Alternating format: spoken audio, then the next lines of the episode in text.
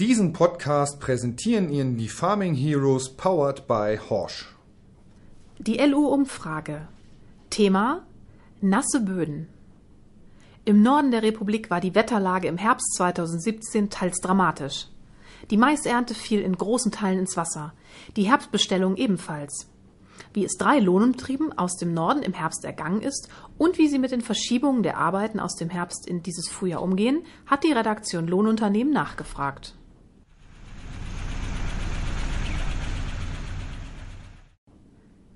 Agrarservice Medelby. Im Mittel fallen bei uns um die 870 Millimeter. Erklärt Hauke Klausen, Geschäftsführer der Agrarservice Medelby GmbH, circa fünf Kilometer südlich der Grenze zu Dänemark und fügt hinzu, Von Anfang September bis Ende Dezember waren es alleine 433 Millimeter. die Herbstbestellung ist zum größten Teil in seiner Region ausgefallen. Die trockenen Flächen, die befahrbar waren, wurden bestellt. Jetzt stellt sich die Frage, was im Frühjahr auf den restlichen Ackerflächen gedrillt wird. Wir betreiben neben dem Lohnunternehmen einen Landhandel und verkaufen Saatgut. Die Sommergetreidesaat ist quasi ausverkauft. Deshalb gehen wir davon aus, dass der Maisanbau in unserer Region zunehmen wird. Einige unserer Kunden überlegen darüber hinaus, Sojabohnen als GPS anzubauen. Ebenfalls werden die Zuckerrüben und die Sommerrapsvermehrungsflächen wachsen, schätzt der Lohnunternehmer. Wir können den Kunden komplett bedienen und zusätzlich das Saatgut, die Pflanzenschutzmittel, den Dünger und das Know-how anbieten. Im Gegenzug können wir auch das Erntegut abnehmen. Wir führen bei einigen Kunden, vor allem bei den Großbetrieben in Dänemark mit 200 und mehr Kühen, schon die Außenarbeiten komplett durch. Darüber hinaus haben wir mit einigen Betrieben in Dänemark Bewirtschaftungsverträge abgeschlossen. Das heißt, der Kunde gibt uns vor, welche Mengen er an Getreide, Mais und Gras benötigt und wir kümmern uns um den Rest. Erklärt Hauke Klausen. In Jahren wie 2017 kann dieses Geschäftsmodell allerdings auch mal schwierig werden, wie der Geschäftsführer zugibt. Die Trockensubstanzgehalte lagen zum Teil weit über dem Zielwert. Da blieb die kalkulierte Gesamtmasse hinter den Erwartungen zurück. Die Maisernte begann in Medelby am 15.09. und endete Mitte November. In normalen Jahren ist die gesamte Maisernte innerhalb von vier Wochen abgeschlossen. Viele der im Herbst nicht stattgefundenen Arbeiten müssen zwangsläufig ins Frühjahr verschoben werden. Trotzdem sieht er keine Probleme mit der sich daraus ergebenden Arbeitsspitze. Wir werden wahrscheinlich 400 bis 500 Hektar mehr Mais drillen. Technisch sind wir in diesem Bereich allerdings so gut aufgestellt, dass diese zusätzliche Fläche uns vor keine größeren Herausforderungen stellt. Anders sieht es bei der Gülleausbringung aus. Hier erwarte ich, dass wir mit unseren beiden Tridem-Fässern an Grenzen stoßen werden. Wir sind damit auf die Befahrbarkeit der Flächen angewiesen. Wir werden voraussichtlich einige Stunden an Wettbewerber abgeben, die mit Verschlauchungsanlagen oder Selbstfahrern ausgerüstet sind. Für uns ist diese Technik allerdings keine Alternative. Verschlauchungsanlagen laufen in unserer Region nur in extremen Jahren. Die Gülle wird mit Schleppschuh, Schlitzgerät oder Güllegrubber ausgebracht. Der Schleppschlauch hat in unserer Region ausgedient. Viele unserer deutschen Kunden nehmen an Förderprogrammen zur bodennahen Gülleausbringung teil. Dort ist der Schleppschuh Mindestvoraussetzung. In Dänemark hingegen umgehen wir mit dem Schlitzgerät den Zusatz von Schwefelsäure bei der Gülleausbringung, der nötig wäre, wenn wir im Schleppschlauchtechnik arbeiten würden. Die Lagerkapazitäten vieler aktiver Betriebe hätten nicht ausgereicht, weil die Ausbringung im Spätsommer bzw. im Herbst komplett weggefallen ist. Viele haben sich zusätzliche Lager hinzugemietet bei Betrieben, die aus der Produktion ausgestiegen sind. Temporäre Güllelager, wie sie in Schleswig-Holstein aufgrund einer Ausnahmeregelung im Winter 2017-18 möglich gewesen wären, hat von unseren Kunden jedoch niemand bauen müssen. Viele seiner deutschen Kunden haben eine Sperrfristverschiebung auf Mitte Januar beantragt. Das Wetter aber muss mitspielen, damit die Ausbringung wirklich starten kann. Wir haben unter unseren Güllewagen ein zentrales Raupenlaufwerk montiert. Dieses lässt sich hydraulisch absenken und anheben. Dadurch schaffen wir eine größere Aufstandsfläche von einem Quadratmeter. Im Vergleich zu herkömmlichen Tridemfässern können wir früher mit der Gülleausbringung starten und länger fahren, wenn die Bodenbedingungen schwierig sind.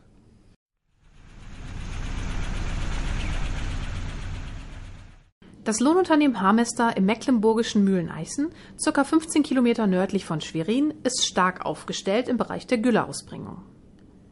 Neben herkömmlichen Schlepper-Fassgespannen setzt das Unternehmen allerdings zunehmend auf die Verschlauchung von Gülle. Es war auch bei uns ein extrem nasser Herbst und Winter. Wir bereiten uns und die Technik allerdings genauso wie jedes Jahr im Winter auf die neue Saison vor, damit wir voll durchstarten können, wenn die Saison beginnt. Erklärt Björn Salzwedel, der den Betrieb mit 35 Festangestellten leitet.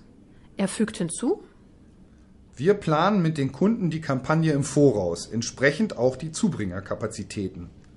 Das Wetter können wir natürlich nicht beeinflussen. Das heißt, wir müssen flexibel sein. Auch im Raum Schwerin gab es 2017 mit 900 bis 1300 Millimeter Niederschlag zum Teil mehr als doppelt so viel wie im Durchschnittsjahren. Und trotzdem hat es das Lohnunternehmen geschafft, die eingeplanten Güllemengen im Herbst auszubringen. Wir arbeiten seit sechs Jahren mit Verschlauchungstechnik. Angefangen haben wir mit einem Selbstfahrer von Agrometer. In dieser Saison sind es jetzt fünf Anlagen, drei Selbstfahrer und zwei gezogene Schlauchhaspeln. Wir sind mit dieser Technik deutlich weniger abhängig vom Wetter und den Bodenverhältnissen als mit Schlepper-Fassgespannen, die wir übrigens auch im Betrieb einsetzen.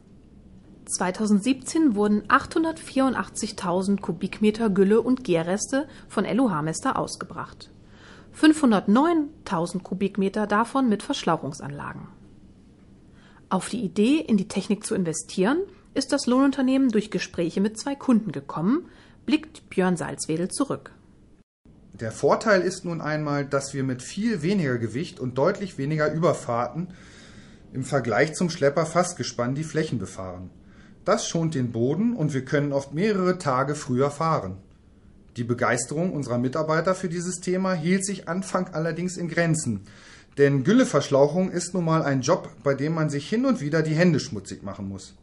Die Ergebnisse überzeugen aber vor allem die Kunden. Dadurch, dass wir auch mit gezogenen Schlauchhaspeln arbeiten, können wir im Gegensatz zu schwereren Selbstfahrer die Gülle auch mit einer 9 Meter Scheibenecke, 8 Reiher Striptillgerät bzw. 12 Meter Schlitzgerät kontinuierlich einarbeiten und das Fass wird sozusagen nie leer. Die Anzahl der eingesetzten Güllewagen ist bei LUH-Mester in den letzten Jahren etwas zurückgegangen. Das liegt aber nicht unbedingt ausschließlich daran, dass wir mehr Gülle verschlauchen, sondern dass die Kunden ihre Fahrgassen von 24 auf 30 und 36 Meter umgestellt haben. Somit mussten wir in neue, größere Fässer investieren. Im Gegenzug haben wir die Gesamtzahl der Fässer etwas reduziert.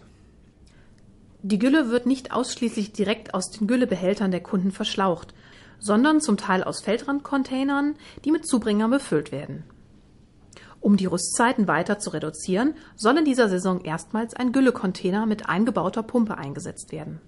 Theoretisch können wir mit dieser Technik jeden Schlag verschlauchen. Aber unter 1000 Kubikmetern lohnt sich der Aufwand für den Auf- und Abbau in der Regel nicht. Abgerechnet wird nach Kubikmetern und Entfernung, die die Gülle gepumpt werden muss. Bei schwer zu pumpenden Medien, bei Durchsätzen unter 100 Kubikmeter pro Stunde, kommt ein Ausschlag hinzu, wenn eine zusätzliche Zwischenpumpe eingesetzt werden muss. Mecklenburg ist zu einer Gülleaufnahmeregion geworden.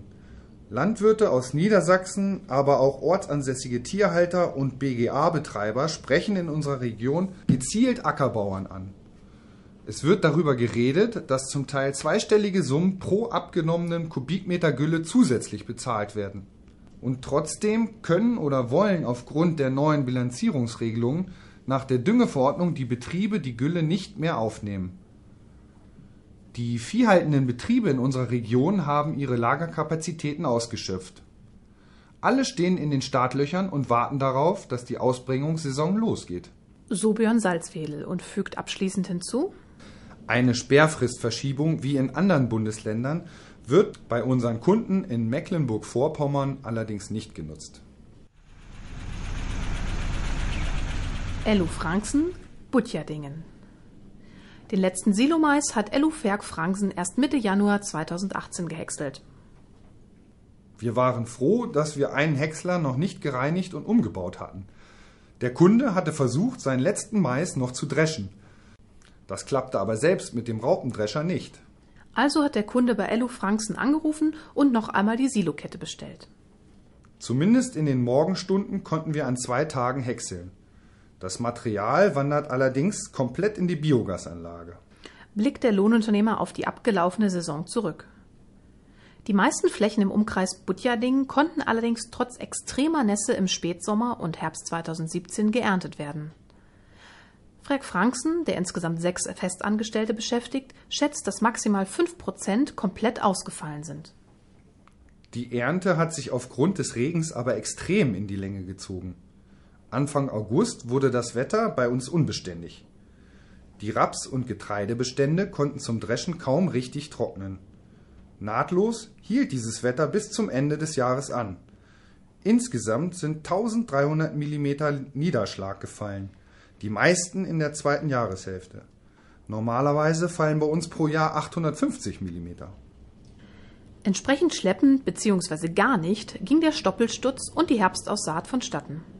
Frerk Fransen führt neben dem Lohnunternehmen einen Milchvieh- und Ackerbaubetrieb mit 350 Hektar Ackerland. Die gesamte Winterweizenanbaufläche für das Jahr 2018 von 130 Hektar blieb unbestellt. Das Saatgut liegt beim Landhändler. Wir konnten im Herbst unsere schweren Böden nicht mehr befahren. Ich habe dann rechtzeitig noch Sommerweizensaatgut für diese Flächen gekauft. Bis zum 15. März muss dieses Saatgut im Boden sein. Ich bin mir aber nicht sicher, ob das wirklich klappt. Und so kann es sein, dass wir zumindest anteilig auf diesen Flächen Mais legen müssen. Generell seien die Anfragen nach Maisaussaat für dieses Frühjahr gestiegen, denn vielen Kunden ginge es genauso wie Frag Fransen. Er erklärt. In unserer Region war es nicht einmal möglich, die Rapsstoppeln zu mulchen bzw. einzuarbeiten. Die Flächen liegen so da, wie der Mähdrescher sie verlassen hat. Aus der Ruhe lässt sich der Lohnunternehmer, der seinen Kunden Bodenbearbeitungs- und Aussaatdienstleistungen bis hin zur Komplettbewirtschaftung anbietet, dadurch aber nicht bringen. Das Frühjahr wird arbeitsreich werden. Wir bekommen schon Mitte Januar erste Anfragen, ob wir Sommergetreide sehen könnten. Ich muss den Kunden erst einmal gut zureden, dass sie Ruhe bewahren müssen. Bei uns geht noch gar nichts. Die Böden sind wassergesättigt. Wer hier mit der Bodenbearbeitung beginnt, wird langfristig Schäden anrichten. In der Bestellung setzt Frek Fransen eine gezogene 6 Meter Drillkombination mit Kreiselecke von Kuhn ein. Diese verfügt über zwei Säschienen für die Getreide- und Maisaussaat. Das ist unsere Schlüsselmaschine. Bei einer Überfahrt ist die Aussaat erledigt. Das klappt auch auf dem Maisland sehr gut. Für die Bodenbearbeitung kommen unter anderem zwei Lemken Volldrehflüge sowie mehrere Mulchsaatgrubber zum Einsatz. Seit zwei Jahren setzt das Lohnunternehmen darüber eine One-Pass-Grubber, um den Boden für die Aussaat vorzubereiten, von Great Plains ein, mit dessen Arbeitsergebnis er sehr zufrieden ist. Fünf Zinken im vorderen Bereich dieses Gerätes heben den Boden an und lockern ihn. Anschließend wird der Boden mit zwei Reihen, die mit aggressiven Scheibeneggen bis zu 20 cm tief einarbeiten, vermischt. Anschließend wird der Boden mit zwei Reihen, die mit aggressiven Scheibeneggen bis zu 20 cm tief einarbeiten, vermischt. Der Boden wird sehr gut gelockert, aber nicht gewendet. Der Trend ginge auch aufgrund dieses Geräts bei seinen Kunden und auch auf den eigenen Flächen weg vom Flug hin zur Mulchsaat. Und er erklärt diese Entwicklung folgendermaßen. In unserer Region herrschen schwere Marschböden vor. Wenn auf diesen Flächen Mais angebaut wird, mussten diese in der Vergangenheit direkt nach der Ernte gepflügt, damit die Frostgare den gepflügten Boden aufbricht. In den letzten Jahren kam allerdings hinzu, dass es kaum gefroren hat und sehr viel Niederschlag im Winter gab. Im Frühjahr stand dann das Wasser in den gepflügten Flächen, sodass wir den Frostgareffekt gar nicht nutzen konnten. Pflügen im Frühjahr wiederum ist auch nicht möglich. Selbst wenn der Boden oberflächlich abgetrocknet ist, würden wir feuchten Boden nach oben pflügen. Dieser lässt sich nicht zu einem saatfähigen Bett bearbeiten, selbst wenn man mehrfach mit der Kreiselecke darüber fährt. Der Boden verhält sich wie Knetmasse. Durch das neue Mulchsaatgerät kann auf die Winterfurche verzichtet werden und die Tragfähigkeit nimmt im Laufe der Jahre zu, wie Ferg Fransen über eigene Versuche festgestellt hat. Wenn es geht, mulchen wir die Maisstoppeln nach der Ernte ab. Und im Frühjahr fahren wir Gülle auf die Flächen, die viel tragfähiger sind als die gepflügten und bearbeiten sie im Anschluss mit dem Great Plains Mulchsaatgrubber. Das geht schlagkräftig und eben nur mit einer Überfahrt. Die Minimalbodenbearbeitung funktioniert aber nur, wenn man mit einer angepassten Fruchtfolge arbeitet, um den Unkrautdruck im Griff zu behalten. In der Regel bauen wir hier Ackergras, Raps, Winterweizen mit anschließendem Zwischenfruchtanbau, Mais und dann wieder Ackergras an.